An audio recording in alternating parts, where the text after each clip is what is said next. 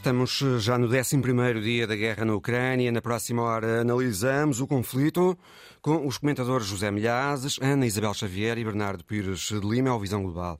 Bem-vindos.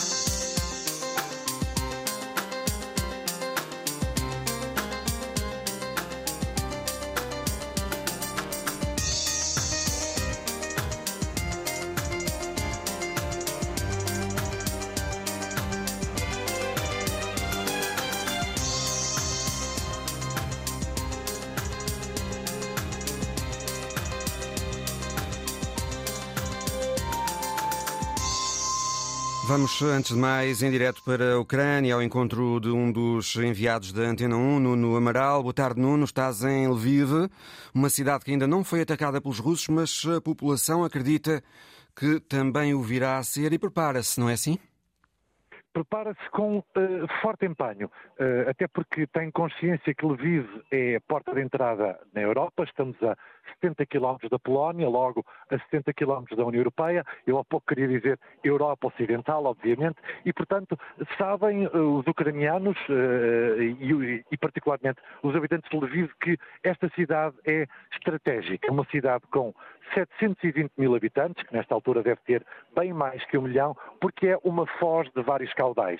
Uh, chegam à Ucrânia pessoas vindas, a Lviv, pessoas vindas de toda a Ucrânia, uh, mas também chegam pessoas que vêm da fronteira ou imigrantes, imigrantes ucranianos, com I, claro está, que vêm juntar-se à resistência ou apenas ao voluntariado e que daqui depois seguem para o resto do país. Há muitos centros de acolhimento e há também muitos centros de registro, chamemos-lhe assim. Eh, é possível ver pessoas a entrarem de fato de treino, por exemplo, de roupa casual e a saírem um pedaço depois em grupo, fardados com uma arma ao ombro, encaminhados para militares, presume-se que para ter treino. De resto, Lviv tem contrastes uh, uh, demasiado lancinantes. Por exemplo, na avenida em que estou, uh, tenho à minha frente uma família com um carrinho de bebê, num a fazer prosaico de domingo, numa caminhada, e do outro lado da rua está um jipe militar e oito homens fortemente armados, com capacete, colete à prova de bala. Sente-se esse sinal da guerra iminente, esse, essa ameaça em todo o lado. Basta olhar uh, para um busto, uma estátua que tenho à minha frente, que está tapada com esferovite, uh, também uh, com xerovite, algodão, perdão, e depois rodeada de plástico, ou seja, os monumentos estão a ser protegidos. Mas o que é de facto impressionante é perceber como a sociedade ucraniana está coesa, a solidariedade sente-se em todo o lado. Há pessoas a irem levar uh, alimentos anónimos, a irem levar uh, alimentos uh, às filas do centro de registro, qualquer ucraniano que venha ou de Kiev, ou de Kharkiv, ou de Mariupol, cidades que estão a ser fustigadas, chegam aqui e têm que se registrar e às vezes ficam horas, longas horas nessas filas, com crianças ao lado, com idosos, e sente-se que muita gente uh, anónima vai levar-lhes uma sopa quente, vai levar-lhes um café, vai levar-lhes um prato de comida. Isso vê-se uh, um pouco por toda a cidade de Lviv. E depois há os centros de voluntariado, onde uh, mulheres, por exemplo, vão bordando camuflados, improvisados, para os soldados que estão na frente de batalha, onde se encaminham medicamentos, alimentação, cobertores, também brinquedos, é curioso, mas também brinquedos uh, para uh, crianças que não os tenham, mas uh, há, há, uma união generalizada, não só nas manifestações que existem, mas nos pequenos gestos do dia a dia. Uma sociedade fortemente unida relativamente a esta ofensiva russa.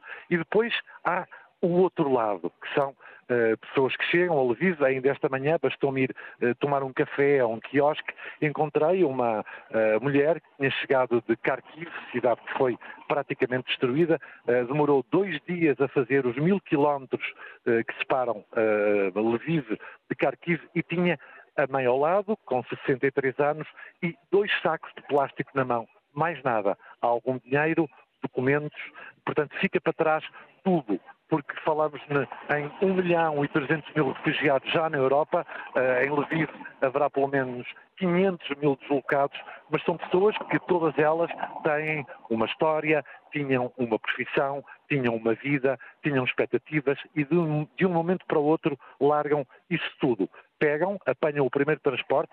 Uh, ouvi o relato de uma senhora de 74 anos que veio de Kiev, depois de uma bomba lhe ter, como ela nos explicou, uh, arrasado a janela da cozinha, 74 anos e demorou, de Kiev aqui, são 600 quilómetros, demorou quatro dias. Veio de carro um pedaço, outro de autocarro, outro de comboio, enquanto ainda havia comboios, e chega sem nada. Pergunta-se-lhe para onde vai, não sei. Eh, é a resposta que mais se ouve. E esta, eh, este efeito da guerra nos humanos eh, acaba por ser, por retirar esta suposta normalidade que vive, do Lviv, perdão, dos casais a passearem, das filas à porta dos restaurantes, dos poucos que ainda estão abertos.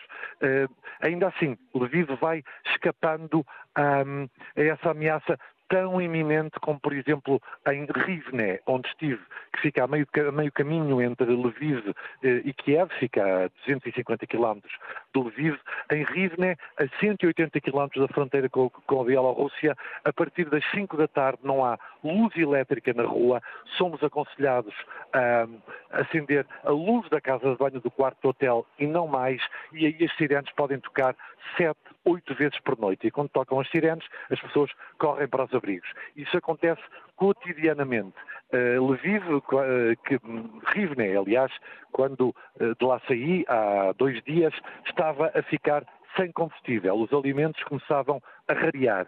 Mesmo assim, também aí se sentia nos centros de voluntariado, nos centros de registro, muita solidariedade, muita gente a chegar, muita gente a querer pegar em armas, muita gente a querer ajudar como pode, oferecendo-se voluntariamente, até porque grande parte das empresas estão fechadas, as escolas, eh, se não estão fechadas, estão neste momento eh, vocacionadas para pôr as crianças a fazer qualquer atividade voluntária, como se fosse uma preparação geracional para a guerra que aí vem, porque eh, têm os ucranianos, os ucranianos noção que vem aí uma guerra e que será longa. Retratos eh, de Lviv pelo enviado especial da Antena 1 à Ucrânia. Nuno Amaral, Lviv é a terceira maior cidade ucraniana, depois da capital, Kiev, e depois de Kharkiv. Passaram já 11 dias desde que as tropas russas entraram na Ucrânia. Boa tarde, José Milhazes. Este domingo está a haver intensos contactos ao telefone com Vladimir Putin.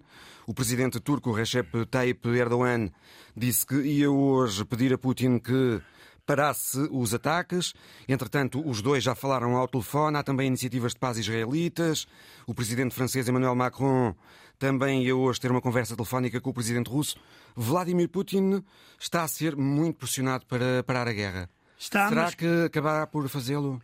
Não, por enquanto o discurso dele continua a ser exatamente o mesmo que tinha no início da guerra.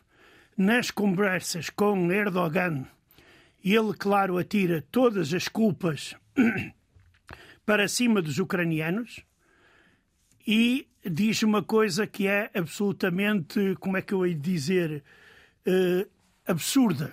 Ele diz que está a fazer uma operação especial para defender Donbass. Ora, quem olha para o mapa vê que de Donbass a Kiev ou a Lvov são centenas e centenas de quilómetros. Além disso, Putin voltou a dizer... A Menos que ele considere que essas intervenções noutras cidades que não estão no Donbass são importantes para... Sim, sim, claro. Para hum, resolver o problema do Donbass. Uh, sim, além disso, ele voltou a dizer que uh, a Rússia só para esta operação especial, que é o nome que ele dá à guerra, se Kiev suspender os combates e se aceitar todas as exigências da Rússia. Ou seja, a tal desnazificação de que ele fala, a tal desmilitarização, ou seja, ou a Ucrânia rende-se ou ele vai continuar a guerra. Ele não estará disposto a travar esta guerra, José, uh, em circunstâncias nenhumas. A verdade é que ele está muito, muito isolado. Ele está muito isolado, mas está encurralado. E é muito difícil ver agora como é que ele vai, uh, digamos, descalçar esta bota sem perder a face. Porque ele uh, tem um país por trás onde ele criou grandes expectativas de vitória, com forças armadas vencedoras e etc, etc, com armas nunca vistas, e o que se está a ver na realidade é completamente diferente. Putin não pode chegar agora e dizer aos russos: olha, nós vamos abandonar a Ucrânia, vamos retirar os militares uh, da Ucrânia. Isso ele, neste momento, não pode fazer, mesmo, mesmo estando a controlar a situação no interior da Rússia de forma absolutamente cruel, eh, prendendo centenas de pessoas. Ainda hoje eh, foram presas já mais de 700 e o número continua a subir. Daí que eu não estou a ver eh, eh, eh, qual poderá ser a fórmula que seja aceitável para Putin e para os ucranianos neste conflito. Temos ao telefone também o comentador da Antena 1, Bernardo Pires Lima. Boa tarde, Bernardo. Boa tarde. Vês neste momento alguma possibilidade de saída diplomática para a guerra na Ucrânia? Acho muito difícil no curtíssimo prazo. Uh, acho que há algumas uh, figuras e países a tentar fazer esse, a preencher esse vazio. É um vazio, aliás, uh, que me parece proporcionado até pelas partes. Quer dizer, porque quando há uma mediação, nem que seja um pró-forma bielorrusso, não se pode falar em nenhum tipo de mediação construtiva quando se participa do lado do invasor. E, portanto, é preciso desmontar esse, esse, essa, essa, essa partitura uh, da negociação e encontrar ou figuras, ou países, ou organizações que consigam ter alguma influência construtiva uh, no Kremlin. acho que há alguns a tentar, Israel é um deles. Erdogan. o presidente turco também. O presidente Macron antes da guerra e durante a guerra, uh, mas eu acho que o campo europeu está tem, tem pouca capacidade de, uh, digamos, equilíbrio uh, para fazer esse papel. eu penso que a diplomacia do Vaticano, que é uma diplomacia sempre muito eficaz e muito discreta, também está em campo. e a China, que é lançada pelo Sr. Borrell anteontem numa entrevista ao El Mundo, mas, uh, e eu percebo que, que, seja um bocadinho complicado de aceitar, mas eu acho que nenhuma solução política uh, e nenhuma criatividade diplomática barra mediação um bocadinho fora da caixa deve ser excluída. Tudo deve ser trabalhado, todos os esforços devem ser uh, postos ao serviço uh, de um processo que tire carga à frente militar e dê mais uh, capacidade à frente política. Bernardo, o presidente ucraniano Volodymyr Zelensky sugeriu a hipótese de um encontro pessoal com Vladimir Putin, mas uh, isso poderá suceder atendendo a que Putin quer uma mudança de regime em Kiev? Quem é que sabe? ninguém sabe o que ninguém sabe o que é que. É um encontro altamente improvável nesta altura, não é? Quer dizer, é uma. O, o, o presidente Putin parte para uma guerra retirando uh, a própria capacidade, legitima, legitimação de uh, existência da soberania ucraniana. Uh, e depois, dando esse passo, estaria a reconhecer o presidente legítimo da Ucrânia. Portanto, era um paradoxo nos seus termos, mas eu já aceito tudo. O que eu penso é que a situação é, é tão dramática, tem tanta margem para uh, uh, descambar uh, para lá das fronteiras ucranianas, tem tanto tem, tem condições de se perder a mão de parte a parte.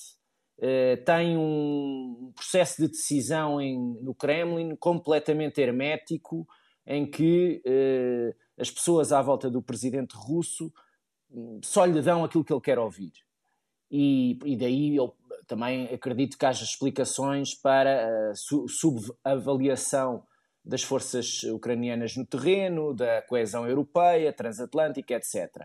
Um, e fruto dessas, dessa fragilidade das informações prestadas um, ao presidente. E quando é assim, um líder não é forte. Um líder não é forte com um séquito à sua volta que só lhe dá o que ele quer ouvir.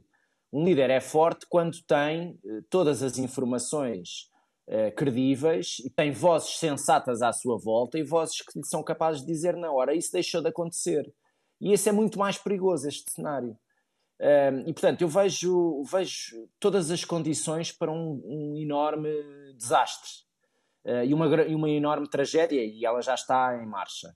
Portanto, eu acho que nós não devemos estar com grandes uh, condicionalismos uh, a quem é que exerce ou não o papel de mediação ou de influência sobre o Kremlin.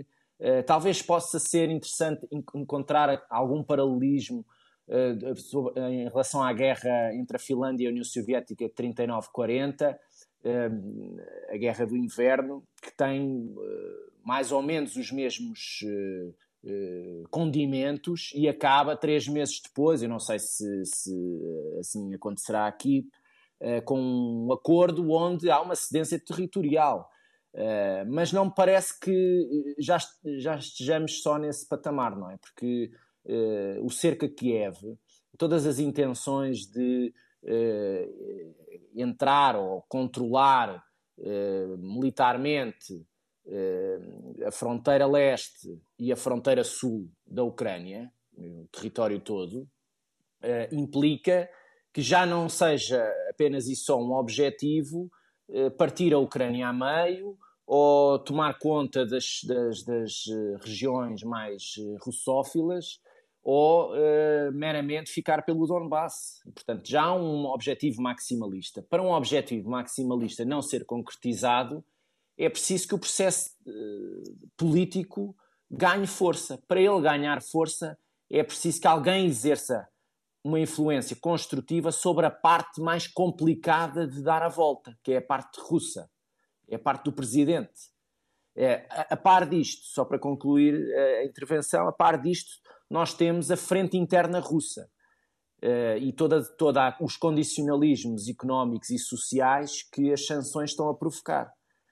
E isso também é uma, uma dimensão que nós uh, precisamos de acompanhar. Vamos, vamos ter mais dificuldade em acompanhar porque os mídias livres não existem. Uh, todo o processo de liberdade de informação está eh, completamente expurgado na, na Rússia e, portanto, vai ser mais difícil perceber o que lá se passa, mas muita coisa vai acontecer internamente. Isso também pode ajudar a condicionar uh, a passada do Sr. Putin. Entretanto, já temos uh, connosco também Ana Isabel uh, Xavier, aqui em estúdio. Boa tarde, Ana Isabel. Olá, boa tarde. A Ucrânia tem insistido muito na criação planato de uma zona de exclusão aérea uh, em território ucraniano, mas a NATO resiste a isso. impor uma zona de exclusão aérea significaria, na prática, aviões da NATO a atacar aviões russos. Isso seria uma escalada perigosa nesta guerra? Bem, seria uma escalada perigosa nesta guerra, mas na verdade esta guerra já está numa escalada perigosa uh, há algum tempo e, aliás, o Bernardo Pires Lima falava exatamente disso mas temos que perceber e contextualizar a razão uh, desta, desta postura da NATO. Uh, do ponto de vista teórico, uma zona de exclusão aérea deve ser, antes de mais, decretada sob resolução do Conselho de Segurança das Nações Unidas. Sendo a Rússia membro permanente do Conselho de Segurança, qualquer uh, matéria que levasse a esse tipo de decisão seria imediatamente vetada. Portanto, à partida, a NATO, para ter essa cobertura multilateral das Nações Unidas, não o fará através das Nações Unidas. Poderá fazê-lo autonomamente, portanto, tomando a si a liberdade de o fazer, mas, como o Mário Rui dizia muito bem, significaria ter tropas no terreno, tropas no terreno que seriam, uh, neste caso, uh, aéreas, mas seja como for, significaria intervir diretamente no conflito. E isto vai contra aquilo que é o racional da NATO. A NATO defende os seus aliados, os seus membros. A Ucrânia não é um membro da NATO, como não é também um membro da União Europeia, e não obstante existir uma relação próxima entre a Ucrânia e, e a NATO, e até muito reforçada com o pós-Crimeia, a verdade é que nada disso leva os aliados a intervirem diretamente uh, na Ucrânia. Portanto, para... A NATO diz que é, antes de mais, uma aliança dissuasora e defensiva. E não ofensiva. E não ofensiva. Mas eh, eu questiono, no, no Kosovo, uh, em 1999, a NATO não teve um papel um pouco uh, diferente, não exclusivamente dissuasor e defensivo, quando saiu em defesa dos kosovares uh, contra os sérvios, fazendo a guerra aos sérvios, bombardeando mas, Belgrado. Sim, mas aí também estamos perante situações de coligações entre países mais do que a NATO em si. Mas se voltarmos a olhar, por exemplo, para esta dimensão de, de luta ou de contenção da Rússia, acho muito mais interessante o exemplo, por exemplo, de acharmos que quer na Roménia, quer nos países bálticos, e sobretudo na Estónia, Lituânia, não é? termos já há alguns anos missões de policiamento aéreo e não missões ofensivas, no sentido em que não há missões de combate aéreo, o que é curioso porque a NATO tem a sua dimensão de ciberdefesa e a sua dimensão de defesa aérea muitíssimo reforçadas. Mas claramente que eh, eh, eu diria que quase certeza, pelo menos até junho, que é quando a NATO vai reunir-se para rever o seu conceito estratégico de defesa em, Madrid, uhum. claramente que esta dimensão eh, não vai estar em cima da mesa e a NATO vai se manter fiel àquilo que é essa dimensão dissuasora, até porque uh, Vladimir Putin já disse que a existir essa intervenção da NATO é uma declaração de guerra e aí a Rússia vai ter que intervir de outra forma. Portanto, nem que não seja para manter o canal político ou diplomático aberto, nem que não seja para manter a NATO teoricamente fora desta, desta, desta intervenção, não podem existir botas no terreno e, portanto, a zona de exclusão aérea, nem que não seja por motivos humanitários, deve ser muito cautelada nesta fase. Ainda assim, Ana Isabel Xavier, a NATO e a Europa podiam e deviam fazer mais uh, relativamente a este conflito na Ucrânia ou é mais prudente assim, para não arriscar para já uh, que a guerra se largue? Eu, eu, eu, creio que uh, é muito difícil para todos nós termos uma visão não emocional do que se está a passar no terreno, mas na realidade não podem nem devem fazer mais. Uh, temos que ser racionais e pragmáticos. Já vimos autoridades ucranianas a virem uh, responsabilizar diretamente a NATO e a Europa. Desde logo o presidente que... Zelensky Exatamente. responsabilizar pelo, pelo número de mortes, mortes que, eventualmente. Mas a verdade é que nem a NATO nem a União Europeia podem nem devem fazer mais.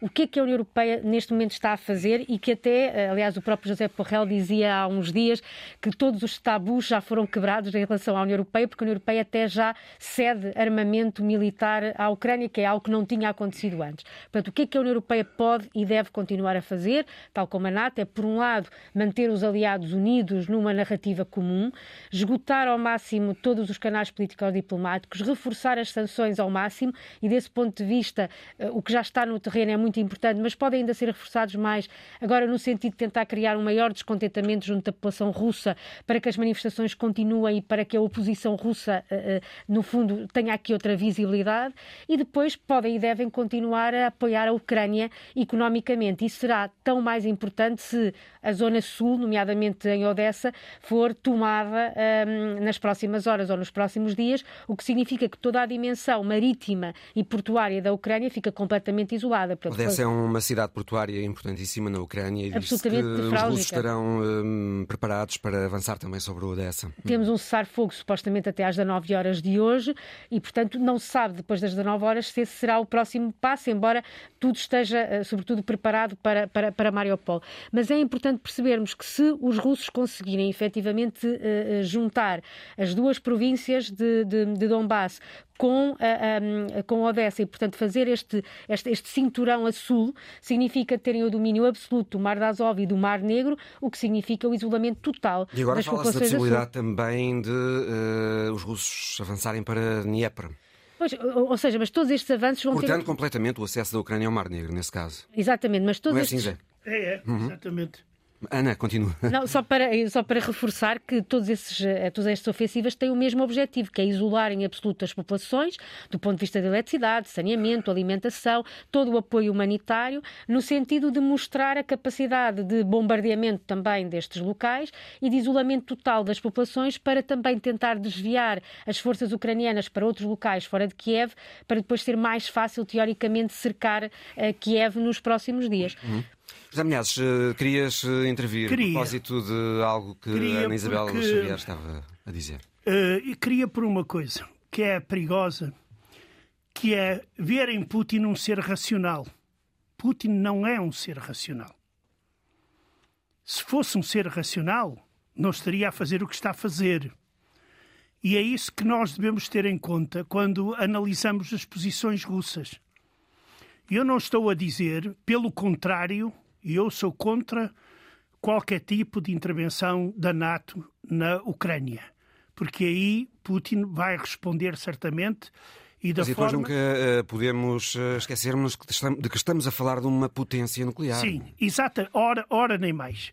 Uh, se fosse Hitler sem armas nucleares, o problema foi resolvido. Agora, tendo um senhor cada vez mais paranoico, que tem a mania que pode ditar as regras, e ele continua convencido disso, ele continua convencido uh, uh, de tal forma que ele invade um país e sabia-se o que ia acontecer, mas ele acreditou nos que estão à volta dele e que o desinformaram, ou seja, que lhe deram a narrativa que ele, de que ele estava à espera. Por isso, neste momento, e da forma como ele continua a falar, eu não estou a ver a possibilidade de ele parar antes de rebentar com a Ucrânia toda. Quer dizer, é que eh, o que nós estamos a ver, o que nós estamos a ver é uma espécie de Chechênia em, em, em tamanho muito grande. José, nem o facto de todos os, todos os dias haver uh, notícia de sanções e boicote à Rússia, aquela situação que o Bernardo Pires de Lima falava há pouco, nem isso uh, poderá levar uh, Putin a reconsiderar? Oh, oh, Mário... as sanções desta vez, Sim. ao contrário das sanções que foram sendo sempre aplicadas à Rússia, desta vez elas parecem estar de facto a fazer massa na população Mário, deixa-me dizer que essa é a minha única esperança. Hum a que os russos acordem o mais rápido possível e que à volta de Putin apareça alguém. Eu não estou a dizer que o liquide, salvo seja. Uh, uh, por amor de Deus, eu, eu, sou uma pessoa extremamente pacífica, mas que pelo menos o afaste do poder. Porque uh, ele colocou-se numa situação em que, mesmo que queira recuar, ele vai ter grandes problemas. Como é que ele vai responder, por exemplo, aos, aos, aos seus cidadãos que eh, ele vai agora retirar as tropas só para a zona de Donbass e o resto uh, deixa tudo na mesma? Ele, claro que não pode explicar isso. E os ucranianos, perante uma situação destas, não vão ficar à espera, vão continuar a combater. O problema está aí. O problema está em alguém que encontre uma fórmula para que Putin fique satisfeito. E é essa fórmula que eu não estou a ver. Quer dizer, eu já há muitos anos que venho dizendo que Putin é um ser anormal. Muita gente acha que eu estava sempre a exagerar. E eu estou sempre a continuar a dizer: o senhor está doente.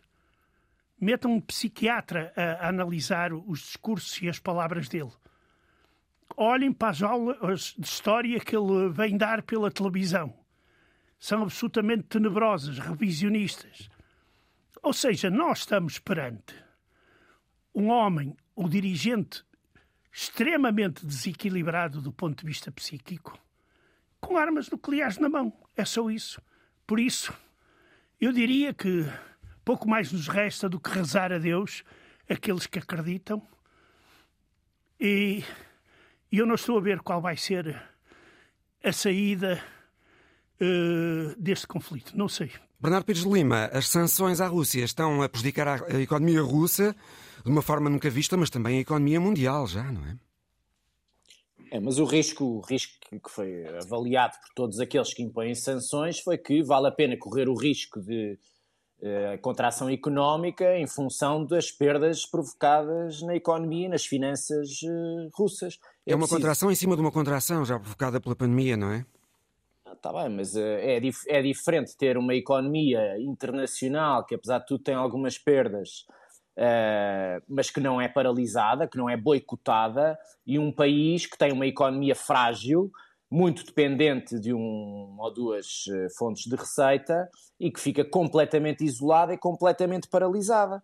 É, é muito diferente. Portanto, os, os estragos são, são de níveis diferentes. Também quer gás. Dizer... Estou agora a ver nas imagens da televisão o, o cargueiro russo que descarregou gás em Sines ontem.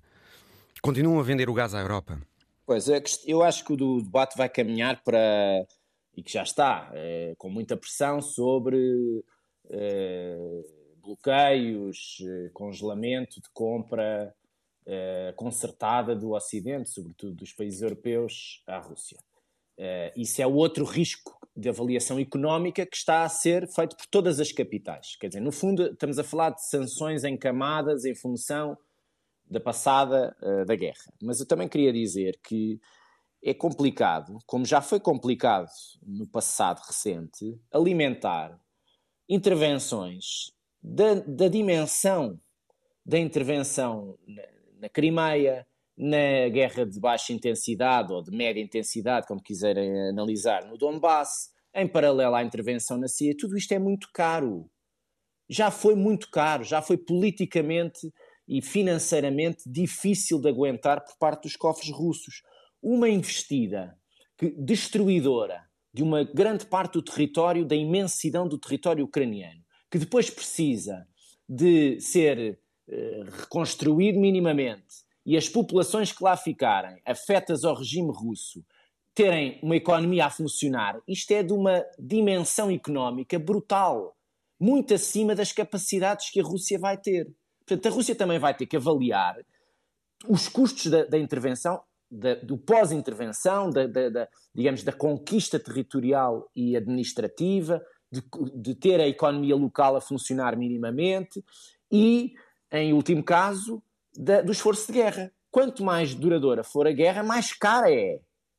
E, portanto, é, já estamos a assistir a muitas dificuldades operacionais e quanto mais duradoura ela for, mais difícil será de manter. Acho que aí pode vir uma avaliação de, de, de, de digamos, que traga alguma. Eu estou muito de acordo com o que o Zé disse, mas eh, apesar de tudo, pode haver evoluções eh, negativas para a Rússia que levem a um assomo de alguma uh, racionalidade naquele círculo próximo e no próprio Sr. Putin, quer dizer, admito já tudo. Depois a frente interna, a frente interna que eu acho que nós precisamos de encontrar formas de a monitorizar diariamente. Estamos com dificuldade, uh, não, não, não temos, por exemplo, níveis credíveis sobre a popularidade da guerra. Há sondagens que dizem que ela é muito elevada, Uh, há outras que são muito duvidosas. Eu não conheço ninguém russo que esteja que apoie tudo aquilo que está a acontecer. Um, ehm, Conheces, as, Eu conheço, infelizmente.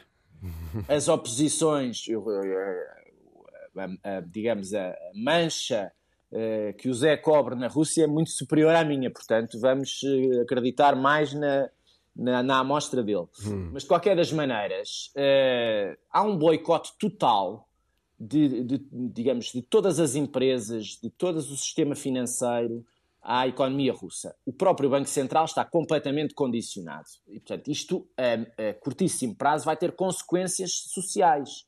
Se se despoleta um conjunto de uh, fissuras na administração, digamos, no corpo uh, do poder, é uma grande incógnita. É uma grande incógnita que, merece uma grande atenção. Como é que nós conseguimos essas informações? Os canais diplomáticos locais têm que estar muitíssimo bem uh, afinados e é por isso que eu acho que nós não devemos retirar embaixadores, por exemplo, de Moscovo, porque senão ficamos mesmo sem informações credíveis. Uh, por outro lado, eu acho que depois a própria dimensão nuclear também não é. eu não sou especialista em questões nucleares, mas admito que haja uh, altas patentes uh, da, do, digamos, da, das Forças Armadas russas que tenham uma visão diferente sobre o alarmismo nuclear.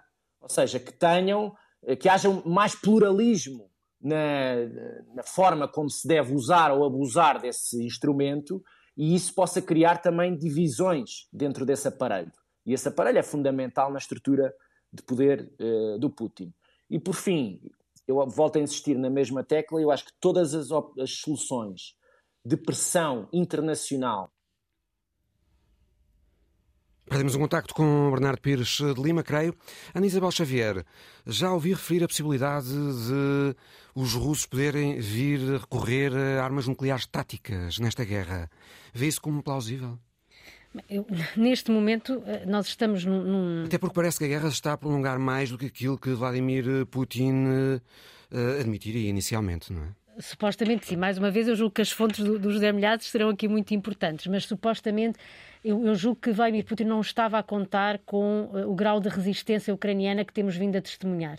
E, eventualmente... Em 2014, na anterior intervenção russa na Ucrânia, as coisas não demoraram tanto tempo. A, a questão da Crimeia, a questão da Crimeia foi resolvida de uma forma muito, muito, rapidamente, muito, muito mais rápida.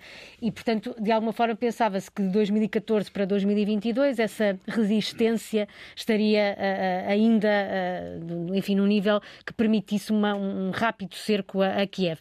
Mas há, há pouco, agora, a questão nuclear. Claramente que a questão nuclear foi trazida à coação pela própria Rússia e pelo próprio Vladimir Putin. E aquilo que os analistas consideram de alguma forma é que essa é mais uma cartada de escalada para depois ir para a ronda de negociações numa superioridade negocial que depois possa levar a uma desescalada. O problema é que a desescalada aparentemente só vai terminar quando a Ucrânia estiver completamente uh, destruída.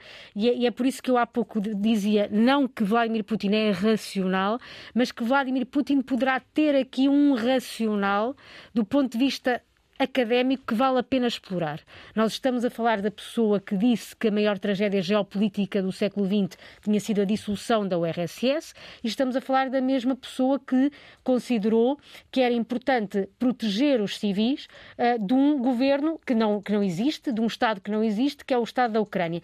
Nada disto torna Vladimir Putin uma pessoa racional, claro que não, nós não sabemos se é loucura ou se é insanidade, mas a mas verdade... Ele poderá querer reconstruir eh, as fronteiras russas eh, do antigo. Isso é o que se especula, alargar a área de influência ao ponto de voltar a ser grande outra isso, vez. Isso ele disse claramente na tal aula de História.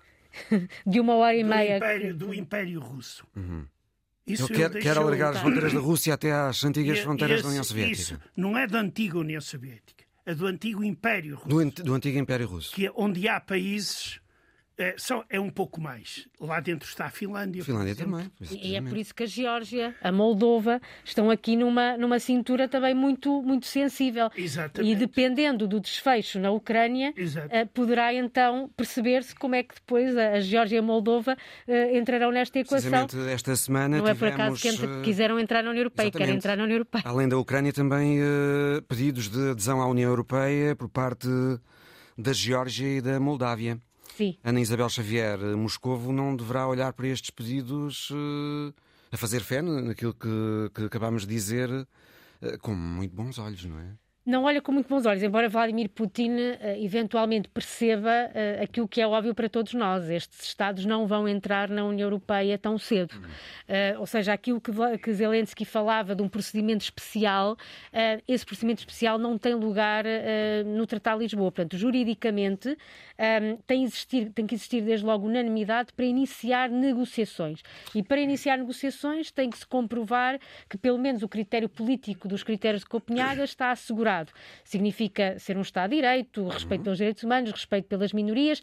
A Ucrânia, por exemplo, tem elevados níveis de corrupção, que seria desde logo um grande problema para iniciar as negociações, mas para além disso, também juridicamente não se pode iniciar negociações com Estados que neste momento têm eh, focos de conflitualidade tão latentes como temos na, na Ucrânia. A, a Geórgia e a Moldova têm processos similares, agora, claramente que eh, isto também coincidindo com a presidência francesa do Conselho da União Europeia, torna aqui a questão ainda mais difícil. Emmanuel Macron já há largos meses que é manifestamente contra o mais alargamentos da União Europeia, inclusivamente aos Balcãs, que está em curso. Já por várias vezes referiu a possibilidade de rever os critérios de Copenhaga, podendo mesmo levar a um novo tratado e a um novo artigo 49, que é o artigo que, no fundo, blinda a entrada dos novos países na União Europeia. E, portanto, mesmo por questões humanitárias, mesmo por questões de apoio aos ucranianos, a, entrar, a eventual adesão destes países à União Europeia não será tão cedo, eventualmente poderá nunca acontecer, porque também de alguma forma havia um certo acordo de cavalheiros de que países como a Ucrânia, a Geórgia, a Moldova faziam aqui uma espécie de cinturão de, de neutralidade entre a NATO e a União Europeia, e depois entre a União Económica Eurasiática e a Organização Tratado de Segurança Coletiva, e portanto nunca iriam ser membros de nenhuma das organizações, portanto nunca seriam membros nem da liderança ocidental nem da liderança um, russa. Seriam países neutrais seriam países não, não ao nível da neutralidade da Finlândia, hum. mas eh, Estados tampão que, no fundo, iriam fazer com que as duas fronteiras, a de leste e a ocidental, nunca se cruzariam. Zelensky tem aqui um bocadinho a expectativa de que, pertencendo à União Europeia e, claro, à NATO, que estaria mais seguro destas incursões uh, russas. Mas neste momento, estando-se a jogar a própria integridade territorial da Ucrânia, não há qualquer perspectiva de iniciar essa negociação, não há procedimentos especiais neste caso. Os procedimentos especiais que nós neste momento podemos ter é o reforço do acordo de associação uh, da Ucrânia que vigora desde 2017, o reforço de todas as políticas no âmbito da política europeia de vizinhança que já uh, estão no terreno desde 2004, não só com a Ucrânia, mas também com a Geórgia e com a Moldova e o reforço eh, de, da, da, dimensão humanitária, nomeadamente com este procedimento de proteção especial que está a ser automaticamente atribuído a todos os ucranianos que cheguem aos Estados-membros da União Europeia por um ano, podendo ser revisto por mais um ano, e que significa que pelo menos durante dois anos poderão permanecer uh, e trabalhar uh, no espaço europeu, uh, sendo sempre necessário avaliar a situação na Ucrânia para depois poderem regressar ao seu país. Mário, posso, posso aqui uhum acrescentar uma coisa, que é o seguinte: a União Europeia, a NATO e os Estados Unidos, neste processo, foram incompetentes a toda a linha.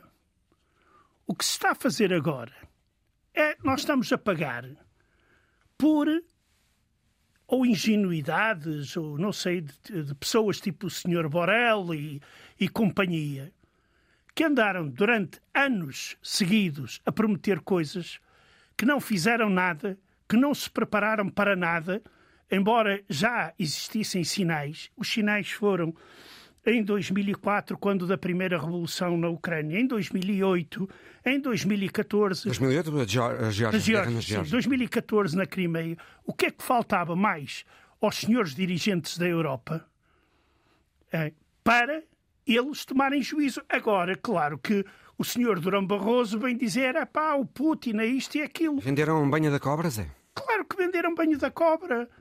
Basta ver o, o, o acordo vergonhoso que foi feito entre a Rússia e a Geórgia em 2008, tendo como intermediário Sarkozy e Durão Barroso, que é um acordo absolutamente. Uh, uh, uh, não sei, ele, eles entregaram o ouro ao bandido.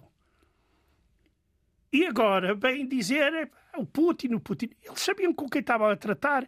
Como é que se vai assinar um acordo onde se metem lá tropas de manutenção da paz e esquecem-se de definir de que lado da fronteira é que eles ficam?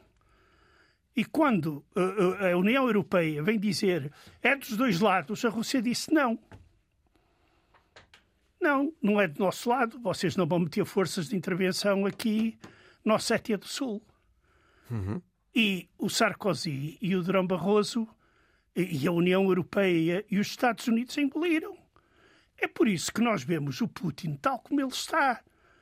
Porque ele acha que a União Europeia é um saco de gatos dirigido por eh, incompetentes. E que os Estados Unidos, bem, o que ele pensa de Biden, nós devemos só imaginar. Uh, isto aqui contribuiu muito e está a contribuir para o que está a acontecer. Mas nós agora vamos aceitar que Ucrânia na União Europeia. Quer dizer, isto não tem sentido estar sequer a falar nisto. Porque a Ucrânia. O que é a Ucrânia? É um Estado que está em guerra, que luta pela sobrevivência. O que nós vamos pegar agora na Ucrânia e metê-la dentro da União Europeia? Estes pedidos de adesão, quer da, da Ucrânia, quer da Geórgia, da Moldávia à União Europeia, parecem uh, assumir mais uma dimensão simbólica do que outra coisa, não é? Mas nós andamos com o simbolismo há quantos anos? Hum. Quer dizer, até parece que isto é tudo símbolos de amizade e cooperação. Quer dizer, e a realidade é outra. Mas as pessoas não se apercebem. O que se, se apercebem é quando estão a sentir-se prejudicados. Agora, quando estão a encher os bolsos de dinheiro, no caso de, de, da Alemanha e da economia alemã, muito bem, trabalhassem com a Rússia muito bem, e toda a gente deve trabalhar com a Rússia e não deve cercar a Rússia e não deve deixar a Rússia sozinha. Agora, meter-se à mercê da Rússia quer dizer, nós aí estamos. José, José Milhares, estes dois países eh, de que uh, temos estado a falar, a Moldávia e a Geórgia, têm regiões separatistas com comunidades russas muito, muito importantes. A Transnistria, no caso da, da Moldávia, e a Abcásia e a Ossétia, no caso da, da Geórgia. A Ucrânia diz que se a NATO e a Europa uh, deixarem, Putin acabará por fazer a guerra também noutros países, incluindo estes dois, a Moldávia e a Geórgia. Será assim? Olha, é como oh, dizes, Mário, nunca se sabe, não é? Mário, vai perguntar aos estónios o que é que eles estão a pensar agora. Uhum. Perguntem. O que é que eles pensam? De que é que eles estão à espera? E quando falo aos estónios, falo aos finlandeses. Têm medo. Terror. Terror dos russos. Terror. Não é dos russos. Quer dizer, é o problema esse. É que isso passa de Putin para os russos. Dos russos. Do regime. Exatamente. Russo. Do regime russo. E é isso que nós temos que ter uh, em atenção. E há uma coisa, Mário. A Europa de Leste, a Polónia, os países bálticos, já vinham avisando há muito tempo. Cuidado, que isto não é gente séria. E do lado de cá, eu via como é que eles riam. Ah, pá, vocês andam sempre em pânico e mais isto, e mais. Desprezaram completamente verdades que estavam à superfície. Agora, todo este monte de dinheiro que a gente está a meter na Ucrânia, é, nós estamos a pagar pelos nossos próprios. Por, salvo seja que eu, não foi eu que cometi o erro, mas também estou a pagar. E isto é que é a verdade. É que nós, infelizmente, em relação à Rússia, tivemos uma política desastrosa. Desde o fim, desde o fim da União Soviética até aos nossos dias, a política da União Europeia em relação à Rússia e os Estados Unidos também foi desastrosa e, em alguns momentos, foi criminosa. O Ocidente apoiou a oligarquização da Rússia e de, da Ucrânia, porque muitos dos oligarcas traziam o dinheiro para Londres, para Nova Iorque, para Lisboa, etc. É isto que nós temos que ver. Que fomos os nossos dirigentes a que nos levaram, são extremamente responsáveis por tudo isto que está a acontecer. Eu peço desculpa estar um bocado emocionado, mas. Tudo bem, Zé. Ana Isabel Xavier, para terminar, uh, já temos muito pouco, muito pouco tempo até ao noticiário. Do ponto de vista da estratégia uh, militar, as tropas russas parecem ter eh, adotado uma estratégia de cerco das principais cidades e de bombardeamentos massivos, inclusivamente de áreas civis. Estarão a tentar ganhar a guerra pelo desgaste das populações? Uh, bem, uh, o, que, o, que, nós vemos. Neste... Dá a impressão de que os russos estão a tentar evitar ao máximo combates corpo a corpo uh, com as defesas ucranianas na tomada das cidades, não é?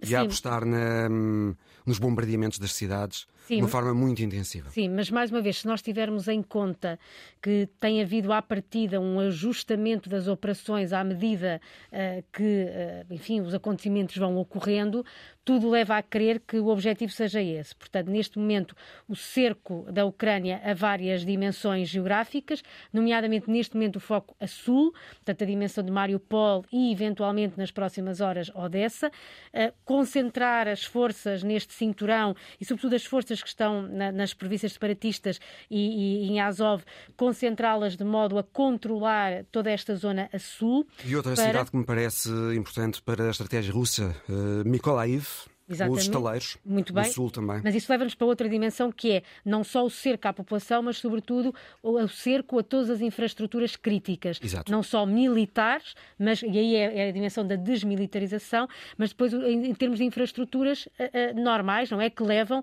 a que as pessoas possam subsistir do uhum. ponto de vista da eletricidade, uh, um, o saneamento, a comunicação e aí também fazer com que haja um condicionamento total da capacidade de comunicação para, para o exterior.